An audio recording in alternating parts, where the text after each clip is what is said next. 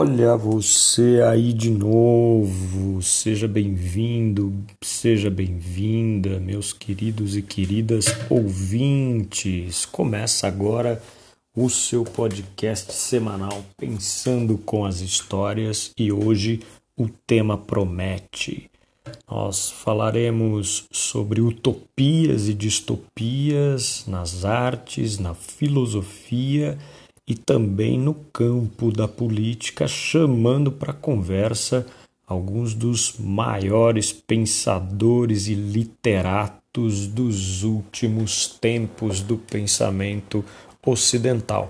Esse é um tema que, para muitas pessoas, remonta a sonhos, a vida boa, enquanto que para outras pessoas, pelo contrário, remonta a uma ideia de anarquia, a uma bagunça generalizada e a uma porra louquice danada. Então vamos lá, vem comigo que a conversa vai ser boa.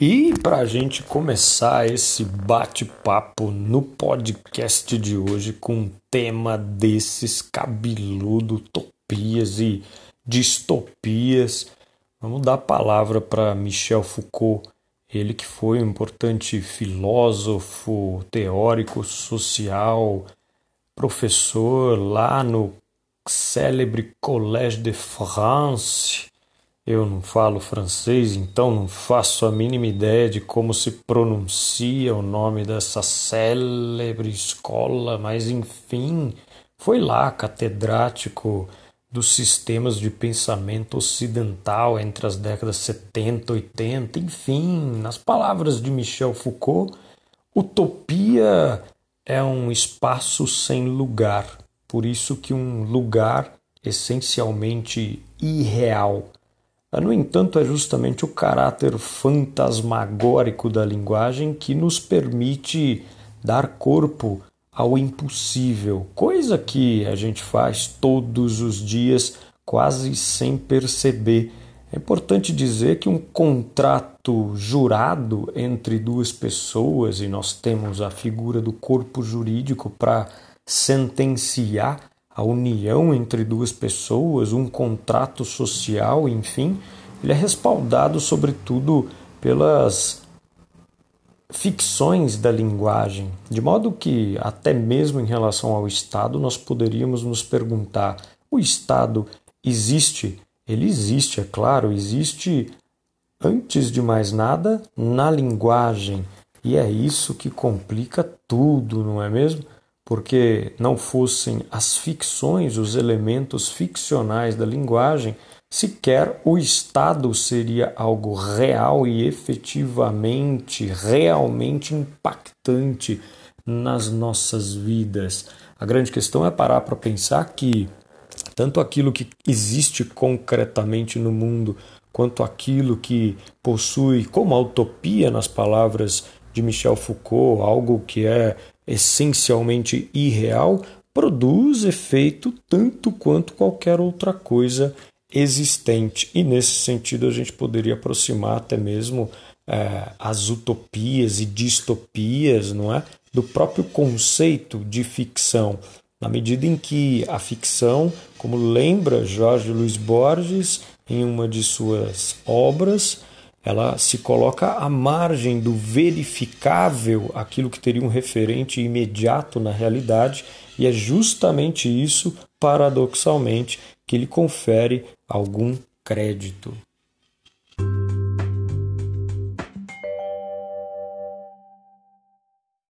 A utopia é um fenômeno moderno, lá do Renascimento. O termo foi cunhado por Thomas Moros, que, como vocês sabem, escreveu o livro A Utopia, e aí tem a questão da origem da palavra utopos, é, espaço sem lugar, lugar essencialmente irreal, como é, Michel Foucault já nos apresentou, mas também tem uma outra origem aí que na verdade é inclusive ressaltada, não é, por uh, moros porque tem a ver com eutopos, no sentido que os gregos falavam de eudaimonia, não é? Com relação à felicidade, com relação àquilo que é do bem, do bom, enfim. Então, se você une essas duas concepções, você tem um lugar bom ou um bom lugar, lugar harmonioso, lugar da vida boa, lugar da felicidade plena e por aí vai, da boa convivência, lugar onde a ética impera.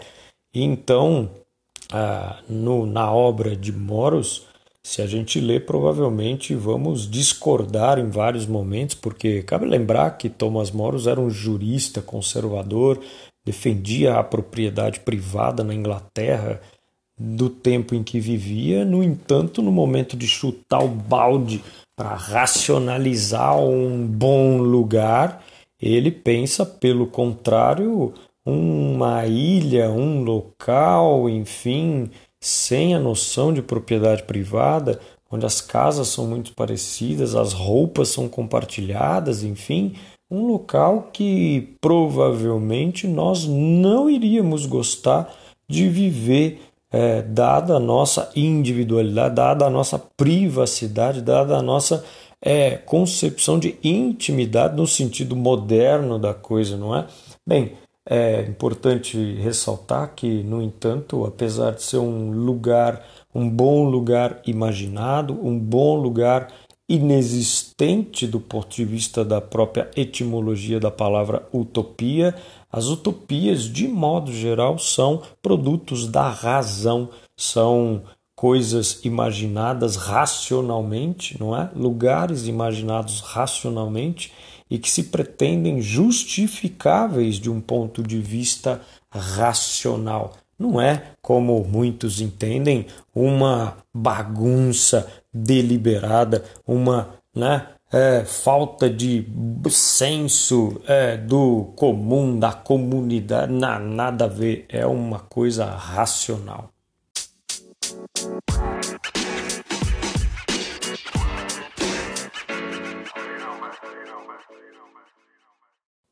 No século XX, então, nós temos aí uma criação, uma produção literária que poderíamos considerar um correlato das utopias, as chamadas distopias. Claro que, se por um lado a gente pode apontar semelhanças, como, por exemplo, a base, o fundamento tanto das utopias quanto das distopias, são produtos racionais, são produtos da razão que se pretendem justificáveis racionalmente, não é uma viagem na maionese apenas, não é?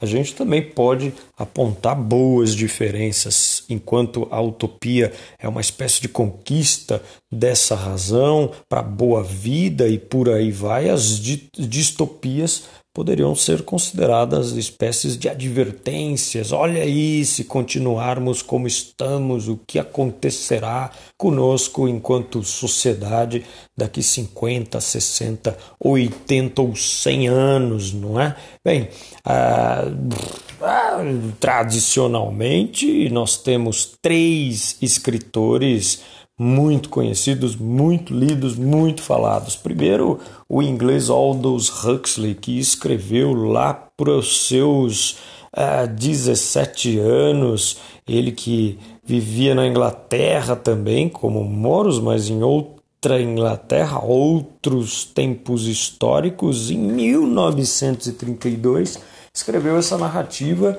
que é considerada uma distopia, uma quase antivisão de um futuro no qual o domínio quase integral das técnicas e do saber científico produz uma sociedade totalitária e desumanizada. É bem curioso que há descrições de coisas que nos lembram é, um cinema 3D, a descrição do como os personagens tomam uma pílula chamada soma, uma, uma espécie de pílula da felicidade, não é?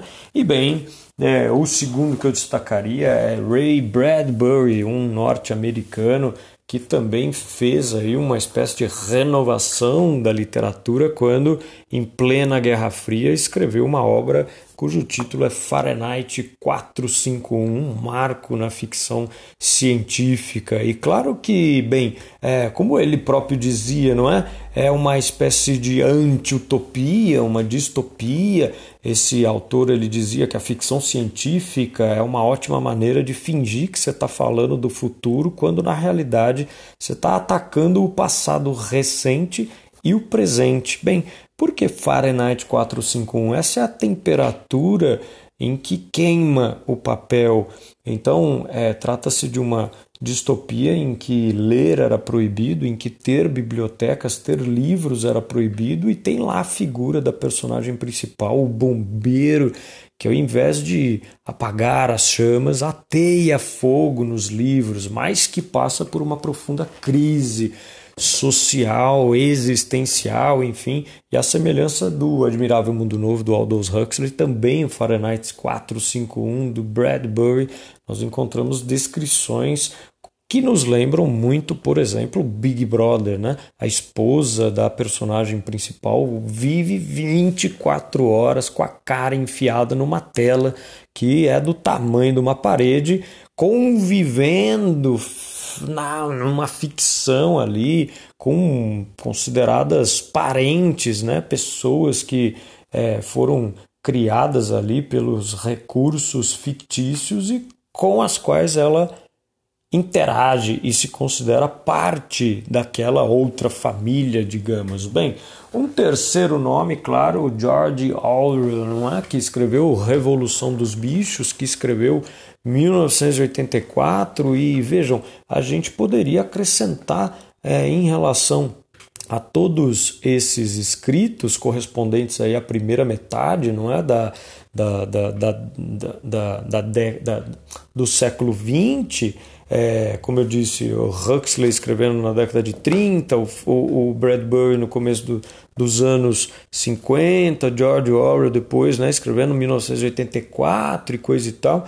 A gente pode acrescentar aí o Gibson, particularmente com a sua trilogia Sproul. Inclusive, é bem curioso que na introdução do primeiro livro, Neuromancer, né, tem lá o segundo, Count Zero, tem lá o terceiro, Mona Lisa Overdrive, que compõe essa trilogia distópica. Vejam que curioso que na introdução, o Neil Gaiman, que escreve essa introdução, ele vai dizer: Eu me pergunto mesmo agora até onde William Gibson descreveu o futuro e o quanto ele o possibilitou, o quanto as pessoas que leram e adoraram Neuromancer fizeram o futuro se cristalizar em torno da sua visão. De um modo ou de outro, o Neuromancer foi um divisor de águas. Essas são as palavras de Neil Gaiman. Bom, é para dizer um pouco, né, do como que por mais imaginadas e utópicas ou distópicas que sejam essas obras, elas possuem uma raiz no universo cultural, no universo político e social dos seus autores. Elas não vêm do nada, mas sim têm uma um fundamento no repertório cultural, da formação desses escritores. Né?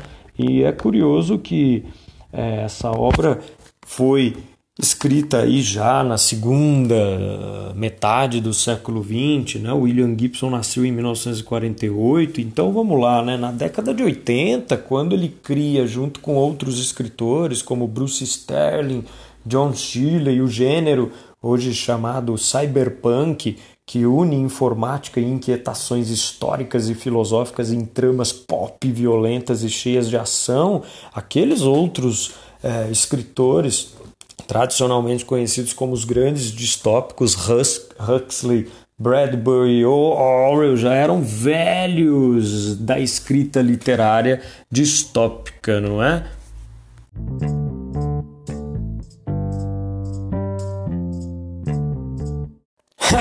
E como prometido, vamos falar também de utopias no campo da política, tomando aí em conta as utopias na filosofia, as utopias e as distopias no campo da literatura, a partir de Thomas Moros, passando aí, chamando para conversa também o Huxley, o Orwell e o Bradbury, além do William Gibson.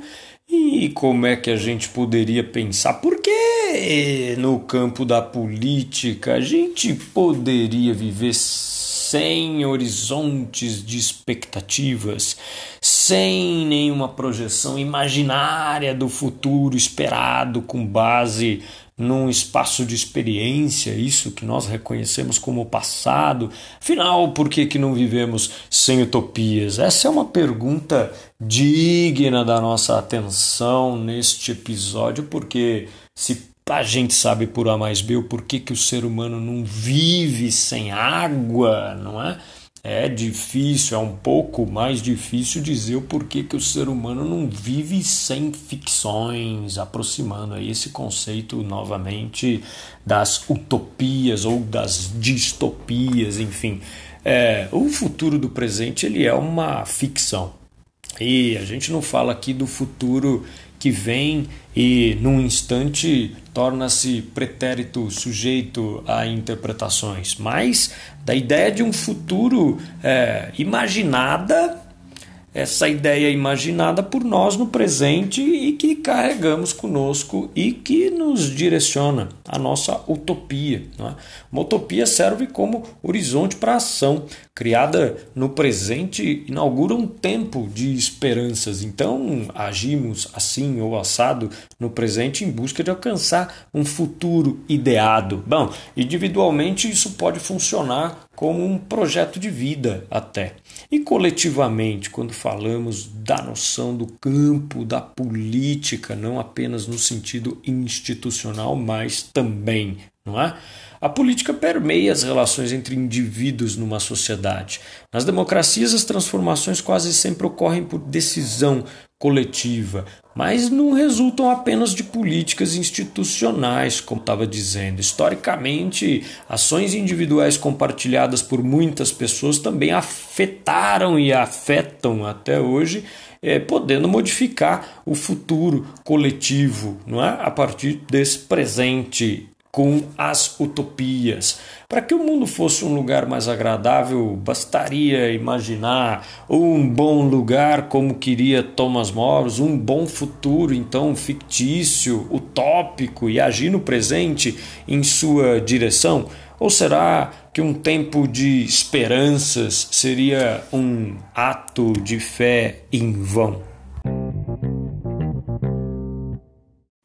Baruch Spinoza, filósofo holandês do século XVII, dizia que não há esperanças sem medo, nem medo sem esperanças.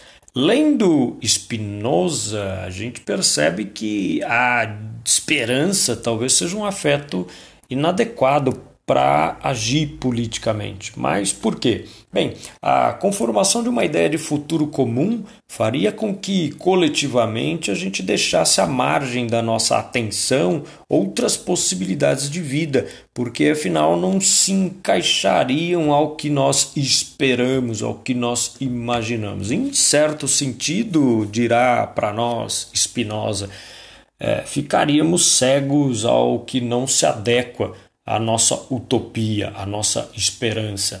Haveria sim limites bem claros do que pode ou não nos afetar.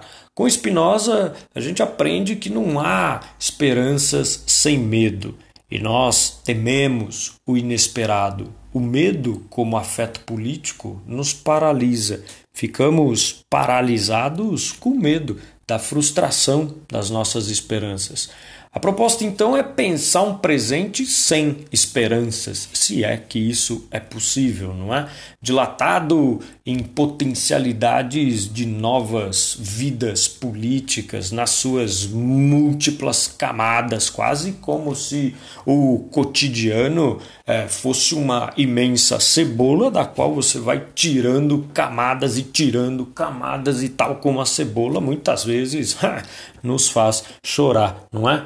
Devemos estar atentos, dirá Spinoza, às contingências do cotidiano, aquilo que a gente não prevê. Né? Como diriam outros pensadores, outras pensadoras, a vida é aquilo que acontece sem que, no entanto, a gente espera e, e mesmo assim acontece. O que me faz pensar numa noção de desamparo uh, lá no pai da psicanálise, o Sigmund Freud. Bem, conceito de desamparo em Freud vai nos servir aqui a fim de forjar uma nova situação fundamental ao campo das ações políticas individuais e coletivas, não é? Afinal, assumir-se em desamparo é não possuir esperanças nem medo, para dialogar aí com Spinoza.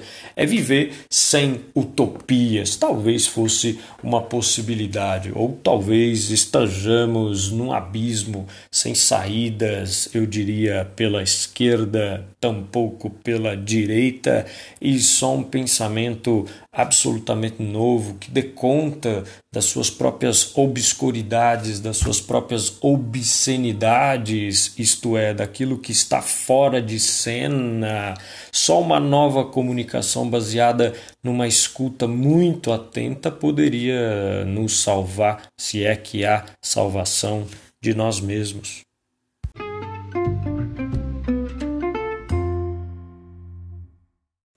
Então era isso que eu tinha para te dizer nessa sexta maravilhosa feira, nesse episódio novinho em folha do seu podcast semanal Pensando com as Histórias. Eu espero que você tenha se sentido inspirado, inspirada com essas questões a respeito das utopias e das distopias. Bom, se tiver gostado muito, eu espero que volte. A minha utopia é que você volte daqui uma semana para a gente conversar de novo. E se não gostou tanto assim, é, se a coisa soou meio distópica, eu espero que você tenha a utopia de um próximo episódio que valha a pena, como a vida deve valer a pena ser vivida, não é mesmo? Então era isso, um beijão, valeu e tchau.